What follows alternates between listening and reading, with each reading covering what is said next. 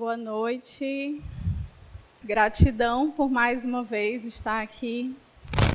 Gratidão por mais uma oportunidade de trabalho, principalmente em temas que são tão relevantes e que não por acaso precisam de estudo eterno, né? Que é o âmbito da família. E hoje a gente vai falar de desequilíbrios emocionais e carências afetivas no lar. E esse tema ele pode ser ampliado, bem ampliado, né? Mas hoje eu vou tratar mais da, do núcleo familiar de pais, filhos, mães, filhas, irmãos e irmãs. A, a questão do matrimônio, da união estável, que também poderia ser tratada, vai ficar um pouquinho de lado nessa temática, porque a gente não tem tempo, é uma hora, né? Mas também vai ser contemplado em alguns tópicos aqui. Então, eu queria começar trazendo o conceito, né? O que é desequilíbrio emocional? O que é a pessoa estar tá desequilibrada emocionalmente? E aí, pegando um conceito lá do Google mesmo, para fácil entendimento, né? Diz assim, eu adaptei um pouquinho, mas diz assim: caracterizado pelas alterações de humor e facilidade em perder o controle diante de situações rotineiras, imprevistos ou situações desagradáveis. Então, são questões que acometem qualquer pessoa. Um desequilíbrio emocional ele pode estar diante de qualquer situação que para aquela pessoa ela não está conseguindo lidar. E pode ser uma situação muito difícil, não só para ela, mas pode ser também uma situação rotineira. Nós estamos a, a, expostos a inúmeras é, é, influências, tanto do mundo material quanto do mundo espiritual. Então, diante disso, qualquer um de nós pode ser acometido por um desequilíbrio emocional. E é por isso que a gente precisa perceber que estamos aqui e todos nós precisamos trabalhar esse equilíbrio emocional. Todos nós somos passíveis desse erro, dessa situação constrangedora, dessa situação que pode nos levar a maiores problemas. Por isso precisamos cuidar. Né? E aí vem a outra parte do título, né, que é carência afetiva. O que é a carência afetiva? O que, ela significa? E aí o nosso Google diz lá, né? Carência afetiva relaciona-se com a pessoa que tem uma carência emocional e que visa oferecer tudo de melhor pois acredita que se desagradar, acabará perdendo o seu parceiro, perdendo o seu familiar. É como se ela fizesse de tudo o tempo todo, ela, a pessoa, para agradar. Porque ela não se coloca em nenhum momento como alguém que, se não fizer, terá alguém do seu lado. Então, no fundo, tem o medo da solidão. No fundo também é como se a pessoa buscasse no outro, naquele em que eu estou agradando tanto, aquilo que eu não sinto em mim. Tem uma relação muito próxima àquele que a gente chama tanto e conhece tanto e fala tanto, daquele vazio existencial, tem uma relação de carência afetiva aí, tem uma relação de carência emocional. Então, esses conceitos foram só colocados aqui de forma muito é, é, simples, para que a gente vá relacionando ao que a doutrina espírita nos traz diante disso. E aí, sobre o lar, porque tudo isso está acontecendo no lar, em nossas casas, E hoje, muito mais diante da situação pandêmica em que nos encontramos, isso está muito maior. Pelo menos é o que parece, né? E o que a gente sente também. Eu trago então algumas questões do livro dos Espíritos para a gente começar a entender e a lembrar, porque quem é espírita vai lembrar facilmente do que Kardec pergunta e o que eles nos respondem. Então, na pergunta 203, Kardec pergunta assim: Os pais transmitem aos filhos uma porção da sua alma ou se limitam a dar-lhes a vida animal, a que uma nova alma mais tarde vem adicionar a vida moral? E aí eles bem respondem: a vida animal somente, porque a alma é indivisível. Um pai estúpido pode ter filhos inteligentes e vice-versa. 207 para complementar esse raciocínio deles. Os pais transmitem frequente a pergunta 207. Os pais transmitem frequentemente aos filhos uma semelhança física. Transmitem também uma semelhança moral? E os espíritos respondem: não. Uma vez que tem alma ou espíritos diferentes, o corpo procede do corpo, mas o espírito não procede do espírito. Como espírita, eu tenho certeza que vocês já ouviram essas falas, essas respostas. E aqui eu estou trazendo essas respostas para a gente começar a entender em que lar nós estamos e o que nós podemos fazer por quem está conosco nessa caminhada, mas sabendo dessas limitações. Os Espíritos são muito claros, eles estão nos dizendo aqui que não vai transmitido de pai para filho um, um, uma semelhança moral. Não é assim. Os espíritos são diferentes, cada um vem com uma história, cada um vem com suas tendências, cada um vem com suas provas, suas expiações. Estão colocados no mesmo lar, não por acaso. Ninguém erra de endereço. É o educandário em que estamos e precisamos aprender. Né? Por isso, um pai estúpido pode ter filhos inteligentes e vice-versa. Às vezes a gente se pergunta, nossa, mas o fulano é tão bom e tem um filho tão problemático. O que, que ele fez para merecer? E aí a gente começa a indagar, né? Que eu escuto, a gente se pergunta, e nós mesmos, quando passamos por nossos problemas diariamente, Outro dia eu estava conversando com uma senhora e ela disse: Filha, eu não sei o que eu fiz para merecer. E aí eu deixei ela falar, deixei ela se colocar. E como eu não pude e nem poderia resolver a problemática dela, só fiz lembrar a ela que diante disso ela seria a mãe exatamente que aquela pessoa estava precisando. Que diante daquela relação é que ele precisava muito mais dela. E aí são possibilidades, porque só quem sabe das tramas e das histórias deles é Deus. E os colocou como mãe e filho, não por acaso. E é uma pessoa de uma fé inabalável. Não, não conheço poucas como ela, sabe? E aí, aí disse assim: ah, mas tem aqueles filhos que são muito bons, que parecem muito bons, e os pais também. Então, o que, que acontece? Aí ele diz, ainda nesses itens aqui, né?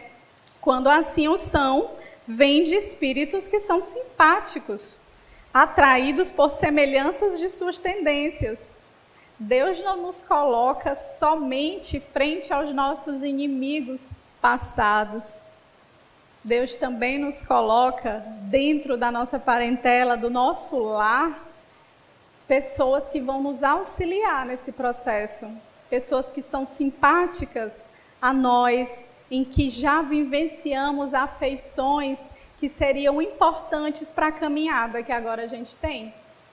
A gente nunca está sozinho ou no meio apenas de inimigos como vem, né? Tem o algoz, tá ali junto também, mas a gente tem sempre alguém que pode nos auxiliar esse processo, materialmente falando. Ele ainda diz na questão 844, que aí a gente vai entrar com a história do desequilíbrio, né? Porque a parentela e a família a gente já viu que a gente não erra de endereço. Então vamos lá. Do livre-arbítrio goza o homem desde o seu nascimento? Kardec perguntou. E os espíritos responderam: a liberdade de agir, desde que haja vontade de fazê-lo. Nas primeiras fases da vida, quase nula é a liberdade que se desenvolve e muda de objeto com o desenvolvimento das faculdades. Estando seus pensamentos em concordância com o que sua idade reclama, a criança aplica seu livre-arbítrio àquilo que lhe é necessário. Então a gente já nasce sim com a escolha, com o que eu posso escolher de fazer esse livre-arbítrio ele vai modificando com o tempo e com o passar dos anos, onde nós vamos aprendendo mais e podendo escolher mais. Então, por aí a gente já tem uma ideia dessa história de desequilíbrio emocional, que a gente tem uma grande parte aí de responsabilidade e de escolhas sobre o que fazer e como fazer, né? Questão 845. Não constituem obstáculo ao exercício do livre-arbítrio as predisposições instintivas que o homem já traz consigo ao nascer? As predisposições instintivas são do espírito antes de encarnar. Sim, nós trazemos essas predisposições instintivas nós trazemos essa tendência a reagir e a agir de determinadas formas, porque somos espíritos imortais. Trazemos uma história de sabe lá quantos mil anos nas costas, com muitas tendências, muitos erros. Isso nasce sim conosco. Mas prestem atenção no que eles nos dizem. Conforme seja este mais ou menos adiantado, elas podem arrastá-lo à prática de atos repreensíveis, no que será secundado pelos espíritos que simpatizam com essas disposições. Não há, porém, arrastamento irresistível, uma vez que se tenha a vontade de resistir. Lembrai-vos de que querer é poder. Questão 845 do Livro dos Espíritos, gente. Eles estão nos dizendo aqui: sim, nós trazemos tendências. Sim, essas tendências podem nos arrastar a novos erros, aos mesmos erros, às mesmas questões problemáticas, mas nós também temos o querer ali. Nós não podemos dizer que apenas a tendência que trazemos e justificar os mesmos erros ou novos erros apenas com essa história em que trazemos. Se temos a vontade de resistir, ali vai ser feito algo diferente. E aí ele ainda nos diz, Kardec diz agora no Evangelho, segundo o Espiritismo, que da mesma forma que as doenças são resultados de imperfeições físicas, que tornam o corpo acessível às influências perniciosas exteriores, a obsessão é sempre um resultado de uma imperfeição moral que expõe a um mau espírito. Então, se nós temos essas influências de irmãos que ainda não conhecem o amor do Cristo, que ainda estão embaçados em sentimentos de inveja e que ali já desencarnados nos obsediam, nós damos passagem a essa obsessão. Nós abrimos a porta, sintonizamos com eles. Assim como estamos à mercê de doenças orgânicas, também estamos à mercê de obsessões e, quiçá, obsessões que nos trazem doenças psicológicas, como bem trata Joana de Ângeles. Então, nós temos que estar, como diz, orando e vigiando o tempo todo e nos comprometendo e responsabilizando a cada um da mudança. Do que, que a gente está fazendo que permanecemos no mesmo ponto? Que os problemas são os mesmos, ou que ficam piores a cada dia. O primeiro passo é nosso. O primeiro passo ninguém pode dar. Muitas vezes nos deparamos com dificuldades intransponíveis que nos levam em busca de auxílio para nos equilibrarmos. Às vezes as dificuldades vêm e exigem exatamente essa busca de um equilíbrio que parece impossível, mas que se estamos aqui, se temos o conhecimento que aqui no caso específico da doutrina nos é concedido, nós sabemos que é possível sim esse equilíbrio. Senão não estaremos aqui mais uma vez para aprender. Uma pessoa desequilibrada e dominada por emoções fortes e avassaladoras dificilmente conseguirá captar mensagens edificantes e proveitosas para a sua vida. Até para captar fluidos benéficos no momento é muito complicado. Então, no momento do desequilíbrio, quão intensa seja esse comportamento desequilibrado, fica difícil até para nós recebermos a ajuda do nosso anjo de guarda, da pleide de espíritos que muitas vezes estão ali tentando ajudar. Mas o desequilíbrio emocional, ele não dá entrada. Dali fica muito pouco. Aí nós puxamos novamente uma responsabilidade. Se sabemos disso, precisamos retornar a um equilíbrio anterior, aquela situação que nos desequilibrou, onde nós nos desequilibramos, para tentar fazer com que a ajuda chegue mais rápido, para que os fluidos sejam mais eficazes naquele tratamento que nós precisamos naquele momento. Nós precisamos nos ajudar para sermos ajudados. Um estado de desequilíbrio emocional poderá nos trazer consequências negativas, prejudicando não apenas a nós mesmos, como nossos entes queridos. E aí, muitas vezes, e quantas vezes, nós não já ouvimos, já vivenciamos, já fomos essa pessoa que, diante de um, uma situação muito difícil, só conseguiu perceber a sua dor, só conseguiu perceber o seu desequilíbrio, o seu sofrimento. Diz assim: olha, essa situação me desequilibrou, ou eu fiquei muito magoado. E aí a gente amplia e diz assim: quem mais ficou magoado? Quem mais se sentiu também arrasado dentro de uma discussão ou situação problemática que traz a família inteira? Não há quem não padeça. Uns mais, outros menos, mas todos ali estão em sofrimento.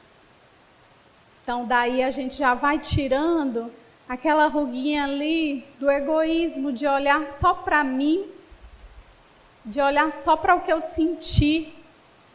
E a gente diz assim: eu entendo a sua dor, eu sei que está intenso, está difícil. Mas enquanto a gente não tratar e acompanhar um todo, e a, o seu olhar diante desse todo, não vai ter jeito, vai continuar nesse ciclo de dor para aprendermos a gerenciar nossas emoções e não eliminá-las. Isso quem traz é a revista Caminho Espiritual, sua edição de 41, edição 41, que tem o título Aprendendo com as Emoções. Então, eles, eles nos dizem: para aprendermos a gerenciar nossas emoções e não eliminá-las, porque ninguém elimina emoção, ninguém evita emoção.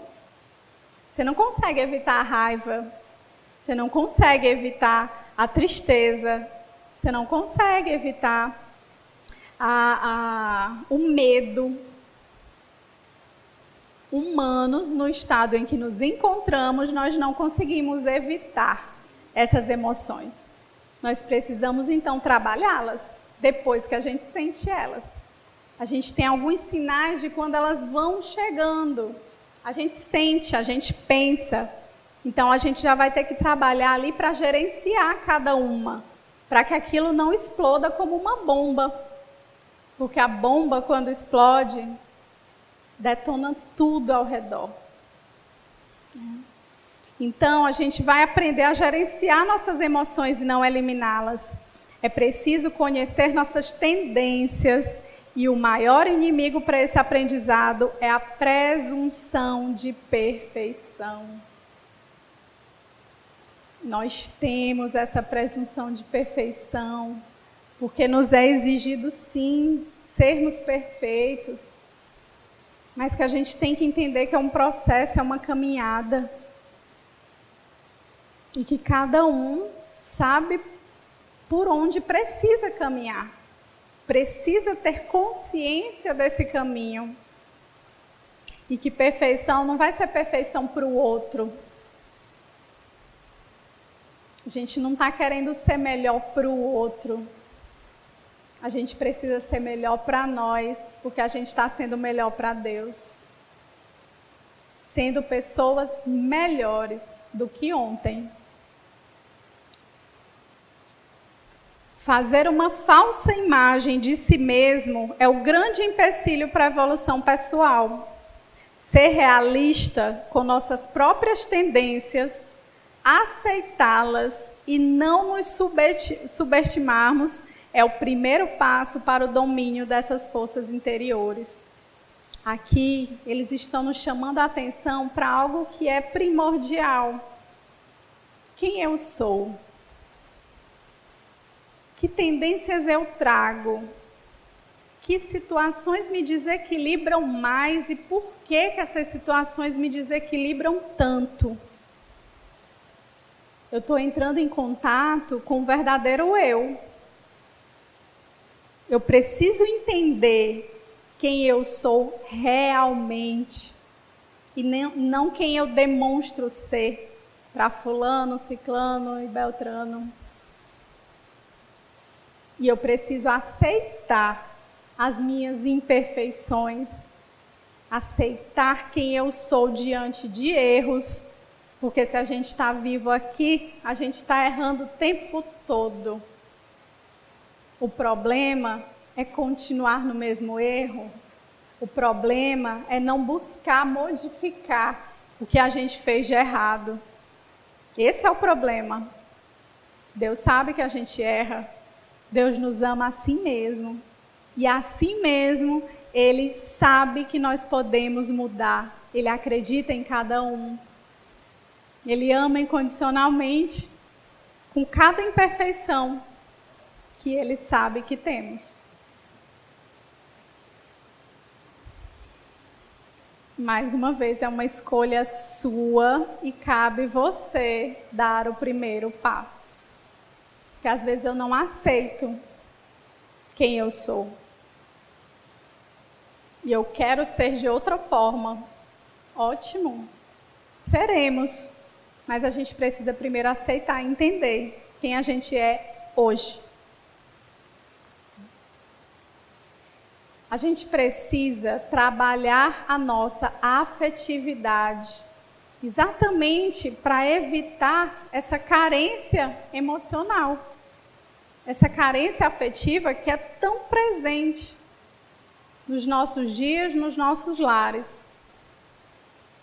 A afetividade, nos diz Joana de Ângeles, é o laço de união que liga os indivíduos por meio do sentimento elevado.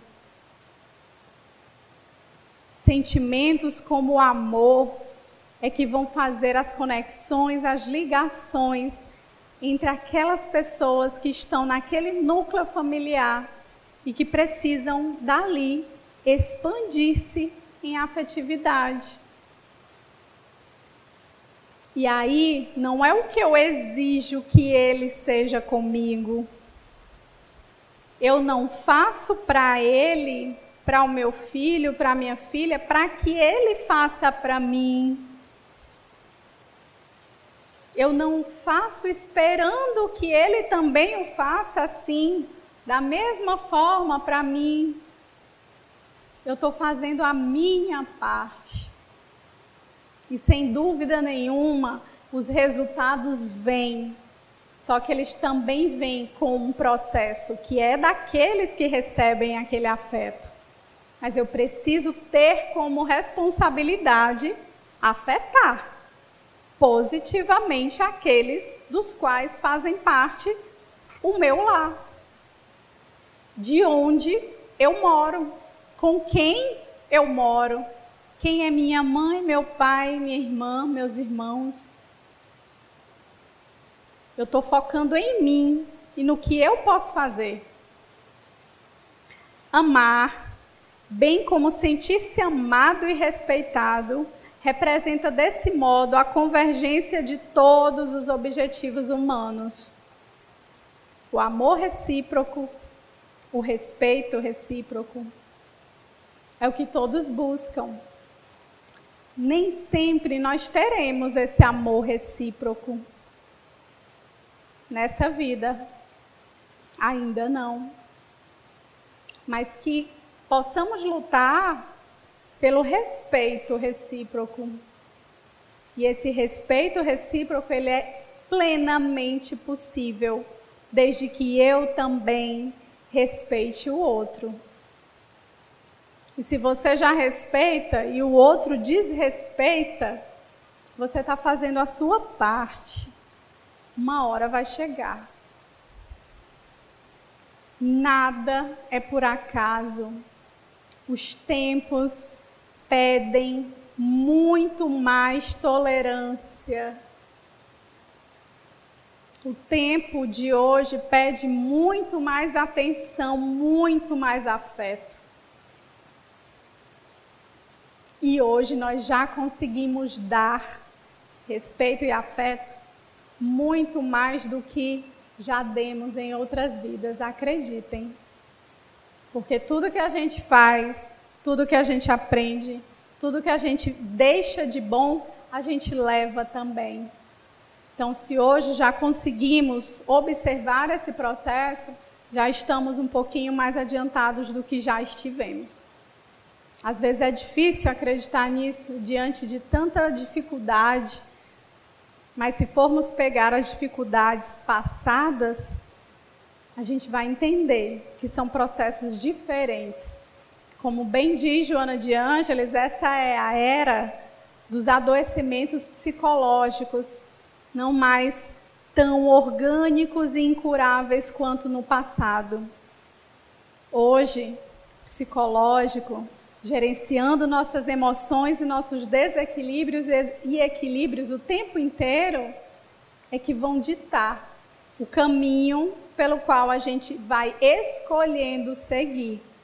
Porque se a gente está falando de psicológico, a gente está falando eu, comigo mesma, aqui dentro, dos meus pensamentos, meus sentimentos, como que eu observo, como que eu sinto, como que eu gerencio os meus próprios sentimentos. E o primeiro passo sou eu que tenho que dar. E aí, como vocês têm sido afetados e como têm afetado aos outros? Hoje a gente participou de uma oficina para trabalhadores da casa com a nossa querida Adriana Paula, do Centro Espírita Irmã Sheila, de Piripiri. E magnífica, assim reflexões profundas, incríveis. Quando em um slide estava lá a pergunta: você está ferindo ou curando? Nossa, como a gente precisa pensar nisso. Meus atos, meus comportamentos estão servindo de feridas maiores, onde eu estou abrindo mais feridas, ou estão auxiliando num processo de cura do outro e autocura minha? O que, que a gente anda fazendo? Como a gente anda reagindo? E que responsabilidade eu tenho nesse processo de mudança? Porque eu quero curar, eu quero me autocurar e curar o outro. Mas por vezes a gente continua ferindo. Porque a gente é ferido, eu vou ferir. E isso é um processo cíclico que se não quebrarmos, aonde vamos parar? O espírito é imortal. Quantas vezes mais eu virei nesse clã, nessa família, para continuar ciclos de ferir um ao outro?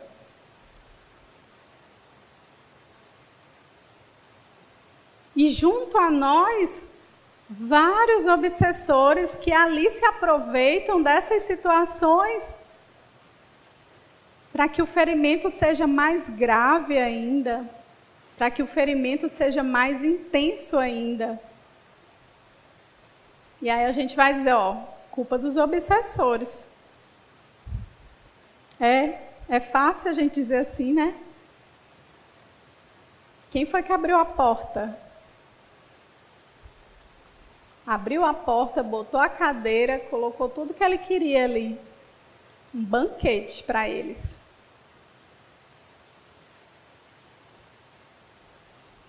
Vamos nos trabalhar, precisamos, não tem outro caminho, senão voltaremos mais e mais vezes com as mesmas, os mesmos espíritos, com as mesmas questões e sempre colocando uma questão mais problemática ainda na mala que eu já achei pouco nove, agora tem dez problemas que eu vou levar.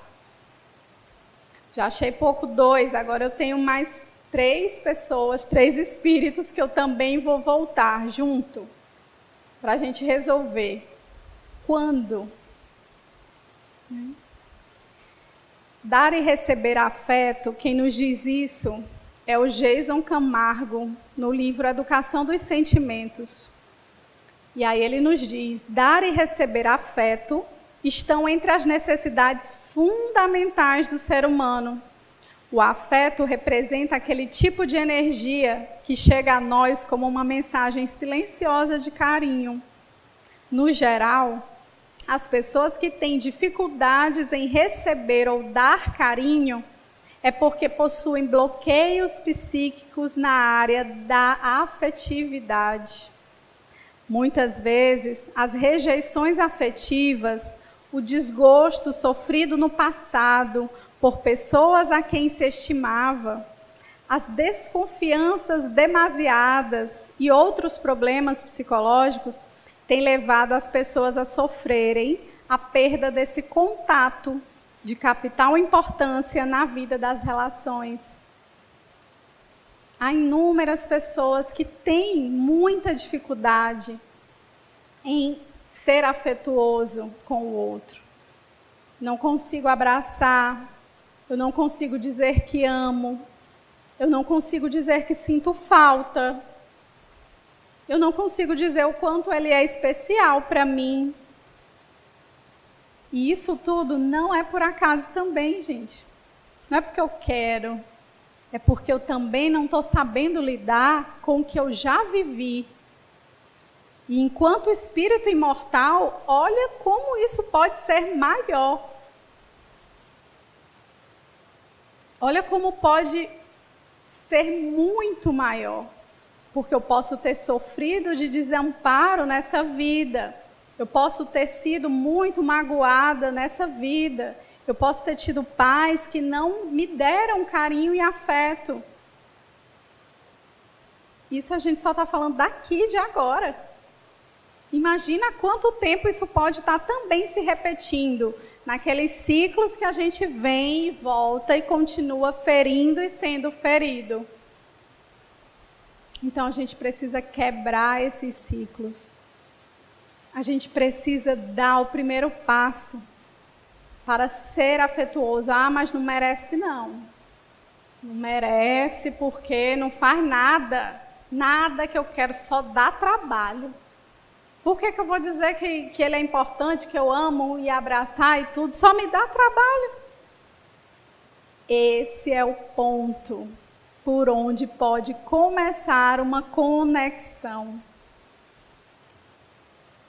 Esse é o afeto que está precisando, porque sem afeto, essas conexões, o perdão, o auto-perdão, tudo que está em volta, não desamarra, o nó continua. Um abraço, uma fala de amor você está dando para aquela pessoa, para aquele espírito, não para o que ele fez ou está fazendo. Você está dizendo eu te amo, mesmo que ainda assim o que você fez me desagradou. E eu vou continuar te amando, independente de qualquer coisa. Mas eu preciso também que a gente faça diferente. Ah, mas ele não vai me abraçar, não. Abraça. E pronto, e saia. Diga que ama e saia. E aí, eu, eu lembro muito do meu caso, né? Porque eu tinha é, uma dificuldade enorme de abraçar, de dar afeto, de dizer que ama a minha mãe. E aí, sabe lá que tramas, eu sabia que eu amava ela. Eu sabia que era minha mãe que sempre tinha me dado muito e sempre tudo, mas eu não conseguia. E aí minha mãe, ela, ela não podia gestar, né? Então ela tem duas filhas pelo meio da adoção, que eu e minha irmã. Então sabe lá, depois que eu conheci a doutrina, e aqui é uma, um ponto muito particular, porque aqui eu, eu não trago o Espiritismo para todos como a melhor coisa do mundo ou a única coisa, mas para mim sim foi e é. Né?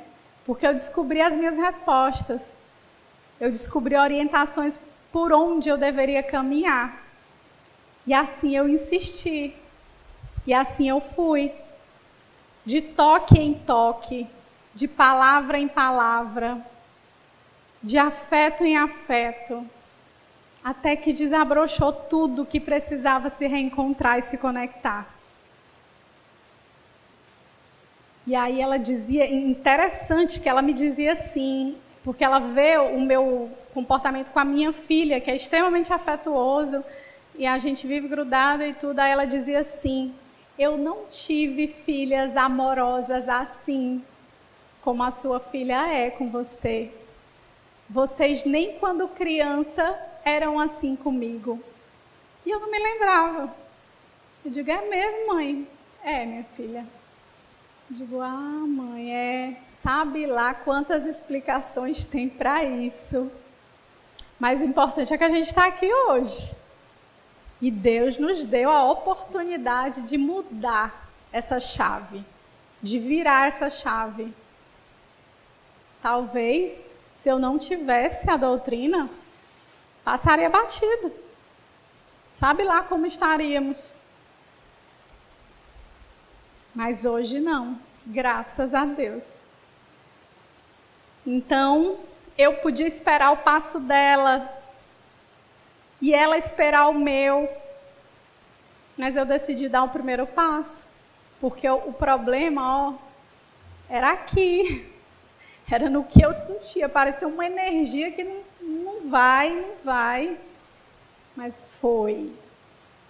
E agora, por isso, vai de palavrinha em palavrinha, vai de afeto em afeto, um bombom, se aproximando do que gosta, do que ele fala, do que vai chegando na, no coração deles, desses familiares que são mais duros e enrijecidos e também aqueles que são mais duros e enrijecidos se coloquem à frente para dar o primeiro passo também, quebrar essas pedrinhas que existem aí e que impedem essa conexão.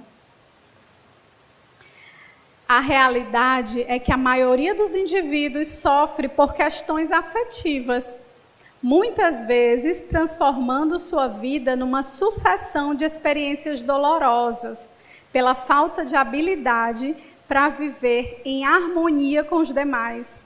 Então nós precisamos é desenvolver a nossa habilidade de lidar com os outros. Nós viemos em grupo, em coletividade, em família, com poucos, poucos quando eu falo poucos em relação à nossa família universal.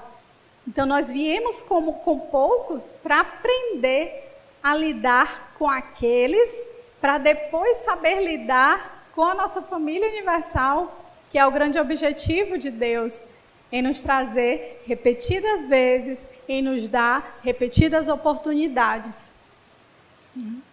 Desse modo, a busca pelo autoconhecimento e a percepção de si mesmo favorecerá a conscientização de que essa inabilidade é a principal responsável pela sensação de vazio interior, que eu fico sempre esperando que o outro venha preencher.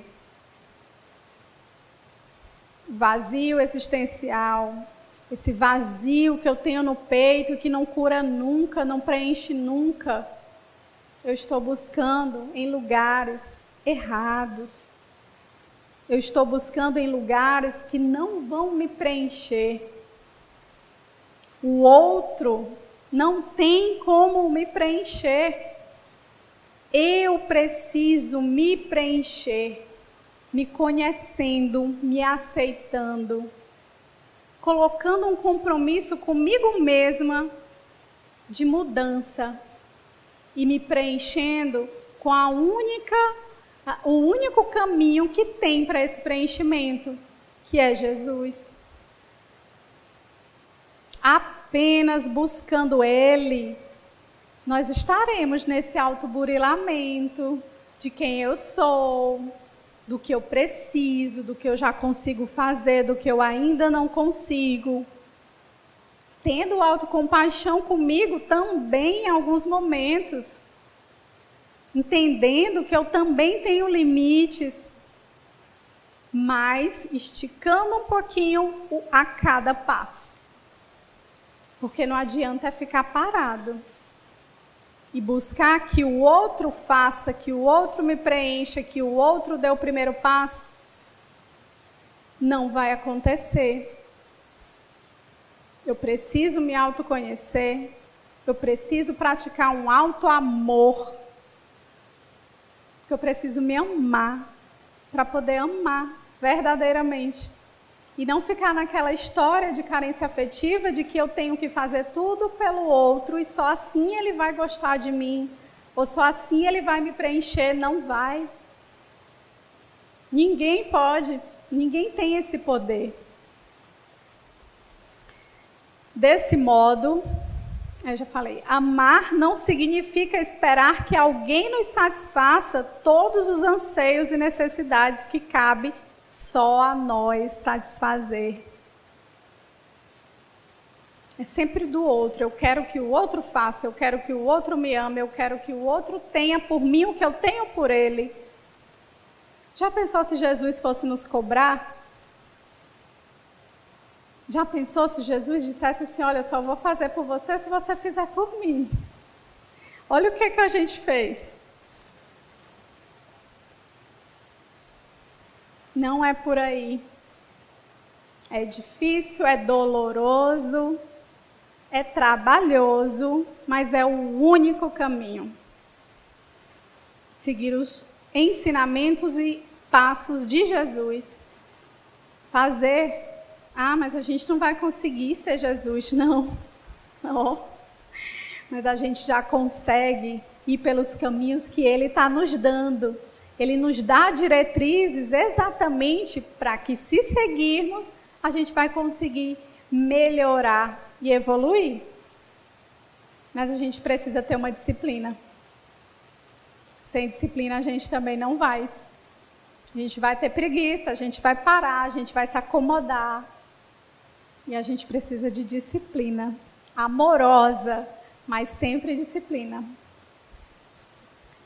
Não rara, então, é a confusão entre amor e poder. Ainda tem mais essa, né, nas relações familiares. Vários comportamentos são justificados como manifestações de amor, quando, na verdade, o que os motiva é o desejo de controle e poder. Quantas vezes a gente não justifica o que a gente quer que seja feito ou que a gente sabe que precisa ser feito porque eu sou o pai, porque eu sou a mãe, porque eu hierarquicamente estou num patamar diferente do seu. É porque eu te amo. Nesse momento, no, a gente precisa se perguntar se é amor ou se é poder, ou se é controle. Uma vez eu encontrei a, a, uma fala de pais e, e, eles relatavam assim, ah, e assim, é, é um, um comportamento muito simples, mas para a gente ter uma ideia de quão controladores nós somos. Então, assim, a criança ficava, ah, não, mas ele fica, ele não consegue comer quieto. Ele fica levantando, ele fica rodando a mesa, ele fica de joelho na cadeira, ele fica. Eu digo, tá. Ele, ele cai da cadeira, ele já caiu alguma vez, derrubou o prato, se cortou. Não. Ele come tudo, ou isso é para não comer? Não, ele come tudo. Come até demais. Então, vocês conseguem conversar enquanto ele está fazendo isso? Sim. Qual a necessidade de ter uma criança de seis anos sentada igual um adulto, parada para almoçar, sem se mexer? Mas até isso, não porque esse é o melhor para ele, não porque isso eu sei. Aí eu ainda perguntei assim: ele vomitou alguma vez porque estava se mexendo demais e comendo? Não. Tá. E aí, é, aí ainda disse assim: e quando vocês saíam ao restaurante, ele fazia esse comportamento também? Não, ele chegava, ia brincar, depois vinha, comia e depois voltava para brincar. A gente chega num ponto de querer controlar o outro e parece que ele só serve para mim se ele for como eu quero, como acho que tem que ser. Isso é amor ou é controle ou é poder? E ele é seu? Não. Nossos filhos não são nossos. Eles são emprestados. Eles estão conosco porque precisam estar para eles e para nós.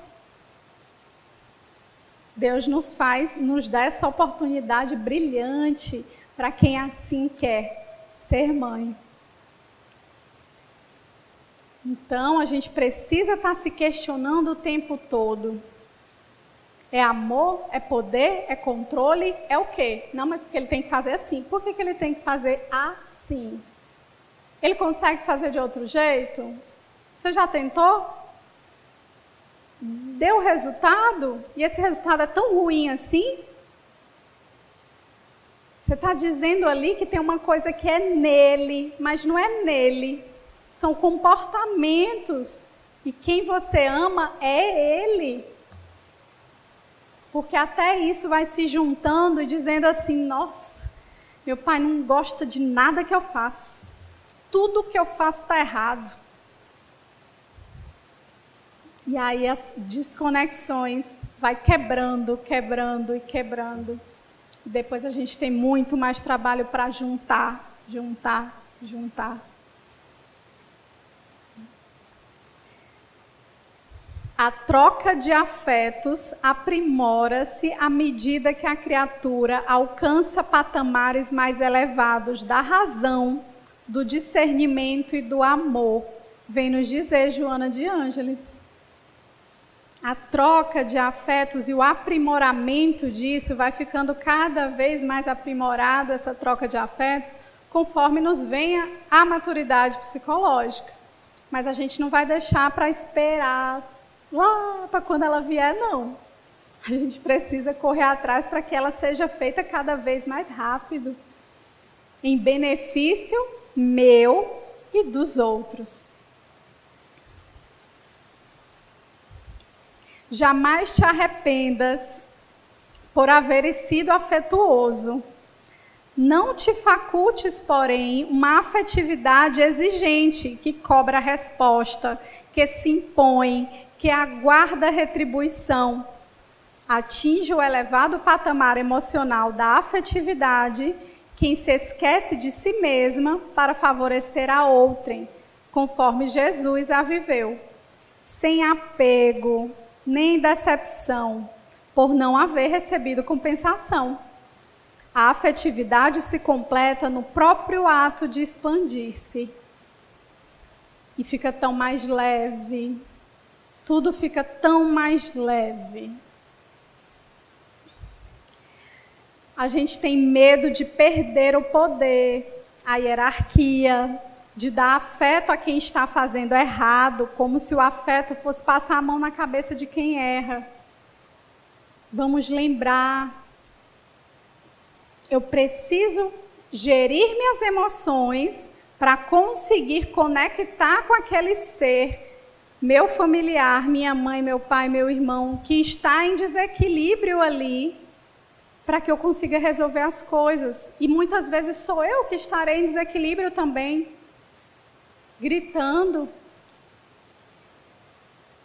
dizendo coisas que eu não quero dizer, dizendo coisas que muitas vezes nem são as minhas, mas se aproveitaram da situação. Porque a gente diz assim, não, isso aí é passar a mão na cabeça. Passar a mão na cabeça é não fazer com que aquela pessoa é, é, conserte o que fez eu vou abraçar, eu vou trocar afeto, é para a pessoa, para o espírito, para manter ou construir uma relação amorosa entre aqueles espíritos e não para apagar o que foi feito e não para dizer que ele estava certo. A gente confunde muito isso, porque assim aprendemos. E aí outra, outro dizer que a Adriana Paula nos trouxe hoje, que eu tinha que trazer para vocês, que tinha tudo a ver, que ela dizia assim, que ouviu, a gente só consegue odiar quem está distante da gente. Eu achei isso magnífico. A gente odeia quem está longe.